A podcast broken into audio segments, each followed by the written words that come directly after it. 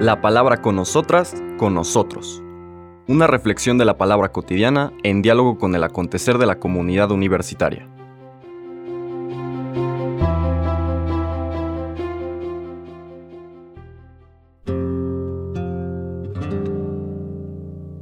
Hola, buenos días.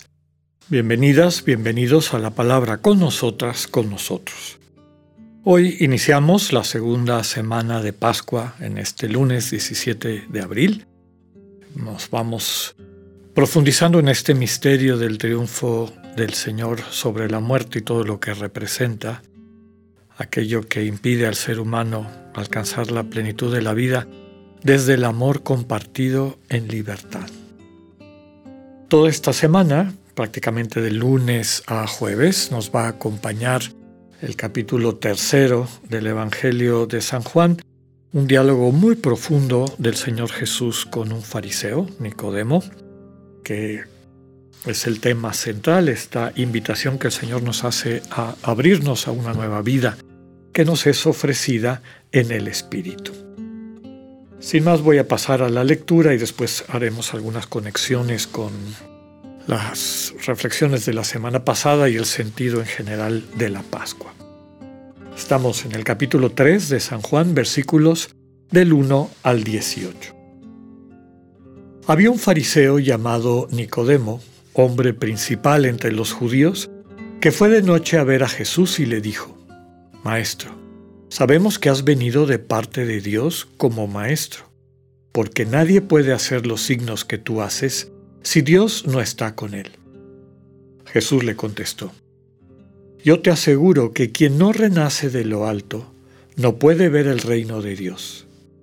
Nicodemo le preguntó, ¿Cómo puede nacer un hombre siendo ya viejo? ¿Acaso puede por segunda vez entrar en el vientre de su madre y volver a nacer? le respondió Jesús. Yo te aseguro que el que no nace del agua y del Espíritu no puede entrar en el reino de Dios. Lo que nace de la carne es carne, lo que nace del Espíritu es Espíritu. No te extrañes de que te haya dicho, tienen que renacer de lo alto. El viento sopla donde quiere y oyes su ruido, pero no sabes de dónde viene ni a dónde va. Así pasa con quien ha nacido del Espíritu. Palabra del Señor. Como les comentaba al inicio de esta transmisión, este diálogo del Señor Jesús con Nicodemo nos va a ocupar una buena parte de esta segunda semana de Pascua. Ya en otras ocasiones hemos dicho que en estos tiempos litúrgicos fuertes, normalmente la lectura de los evangelios nos presenta momentos importantes en el Evangelio de Juan. Y en este caso es esta eh, escena del encuentro del Señor con Nicodemo. Vamos a hacer un pequeño recuento de lo que ya presentó Juan. En el capítulo 1, su bellísimo prólogo, una de las cimas del pensamiento del Nuevo Testamento, de la Biblia cristiana y en particular de los Evangelios, donde nos presenta a esta palabra, este verbo, que desde siempre ha estado con Dios y es Dios, esta intuición trinitaria del misterio del Dios, que es una comunidad de amor, no una soledad volcada sobre sí misma, y este Dios que comprometido con su creación decide poner su tienda en medio de nosotros. Pero desde el inicio, el mismo Evangelio nos presenta una disyuntiva hay quienes lo reciben y hay quienes lo dejan fuera. Y la salvación implica en recibirlo, ¿no? En reconocerlo, desde luego, primer término, y segundo, en recibirlo. aquellos que lo reciben les da la gracia, el regalo, el don, desde luego la posibilidad de constituirse hijos e hijas de Dios, es decir, de experimentar a plenitud su vinculación con ese Dios de quien son imagen. Entonces es el centro del mensaje de ese prólogo que nos presenta a Jesús, al Hijo de Dios, como esta comunicación definitiva del Padre. Después viene el relato de Juan el Bautista, a la manera, desde luego, del Evangelio de Juan, Y Juan el Bautista que le indica a dos de sus seguidores que ese es el Cordero de Dios, es decir, ese es aquel que entregando su vida, siguiendo esta simbología propia del Cordero Pascual, sana, quita, redime a su pueblo de del pecado, ¿no? sobre todo tendríamos que decir de las consecuencias del pecado. Y esta progresión del crecimiento de los seguidores de Jesús, primero estos dos discípulos de Juan, quienes a su vez van llamando a otras personas, a Andrés, a Natanael, etc. Y empieza a crecer el grupo de personas que descubren en Jesús una esperanza, un sentido, un mensaje. Inmediatamente después viene el primer gran signo, que es las bodas de Cana, que el centro de ese relato de, de las bodas de Cana es que Jesús tiene la capacidad de transformar, recordemos, es el agua de las prácticas rituales de purificación judías, una visión de Dios, una manera de entender a Dios a través de este ritualismo o, de este ritual, a un vino de fiesta.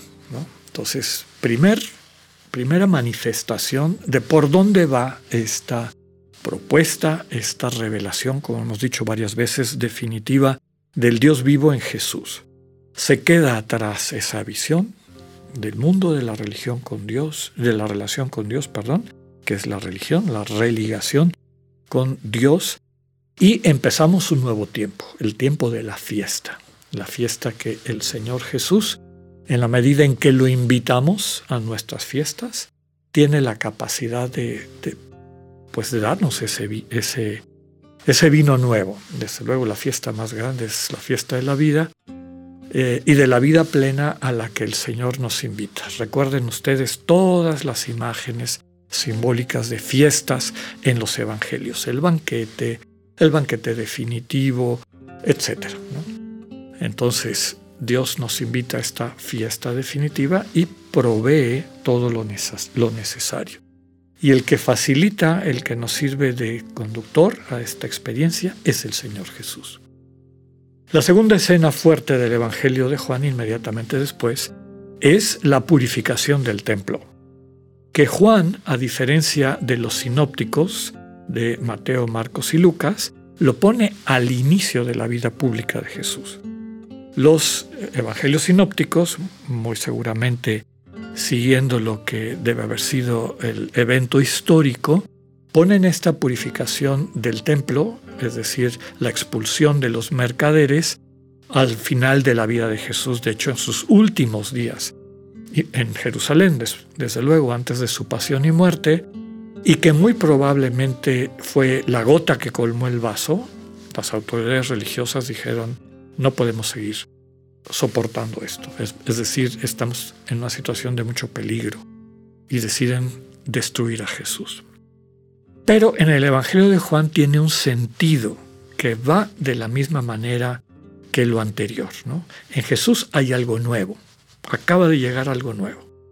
Y ese algo nuevo viene a limpiar, es decir, a purificar, a dejar fuera, a quitar la máscara de prácticas pseudo religiosas que en el fondo impiden que la gente se acerque al Dios vivo, tenga esta experiencia de encuentro con el Dios vivo. Y por eso expulsa a los que hacen comercio de la relación con Dios, los que venden los animales del sacrificio, los que cambian las monedas, estaba prohibido tirar monedas paganas, es decir, con un rostro humano en las alcancías del templo, entonces quienes querían dar su limosna tenían que cambiar las monedas romanas, que no eran aceptables, por monedas del templo y desde luego todo el mundo también ahí se llevaba su tajada.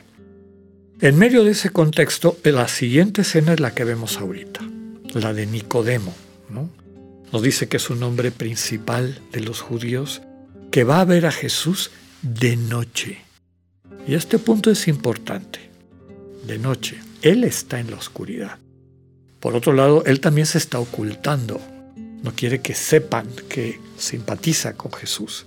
Se acerca a dialogar con él y este diálogo es el centro del el mensaje que nos quiere transmitir la liturgia de esta segunda semana de Pascua. La semana anterior vimos cómo la fe cristiana surge del encuentro con el Señor a través del evento del sepulcro vacío o de las apariciones personales. Seguiremos profundizando en este diálogo en nuestros próximos días. Que tengan un muy buen día, Dios con ustedes.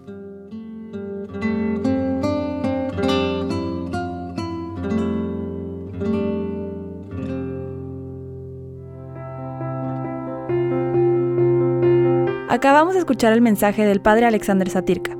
Escúchalo de lunes a viernes a las 8.45 de la mañana por radioiberoleón.com, a través de nuestra app gratuita para iOS y Android o por Spotify. Esta es una producción de Radio Ibero León en colaboración con el ITESO, Universidad Jesuita de Guadalajara.